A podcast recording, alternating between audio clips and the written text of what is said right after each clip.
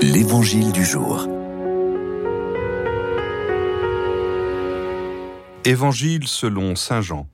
En ce temps-là, les disciples de Jésus lui dirent, Voici que tu parles ouvertement et non plus en images.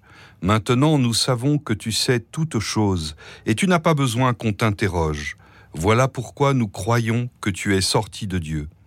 Jésus leur répondit, Maintenant vous croyez. Voici que l'heure vient déjà elle est venue, où vous serez dispersés chacun de son côté, et vous me laisserez seul. Mais je ne suis pas seul, puisque le Père est avec moi. Je vous ai parlé ainsi, afin qu'en moi vous ayez la paix. Dans le monde vous avez à souffrir, mais courage, moi je suis vainqueur du monde.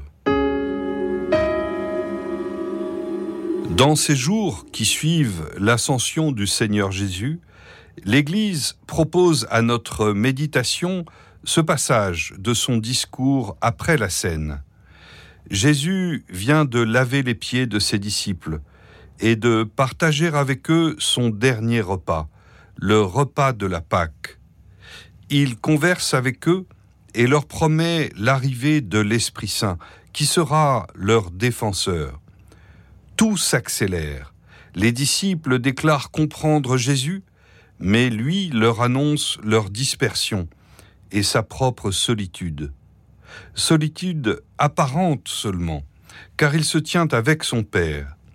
Son courage nous est aussi adressé, quelles que soient nos souffrances, nos désarrois, nos peurs, tenons ferme dans la prière avec Jésus, car nous ne sommes pas seuls, nous ne sommes pas seuls.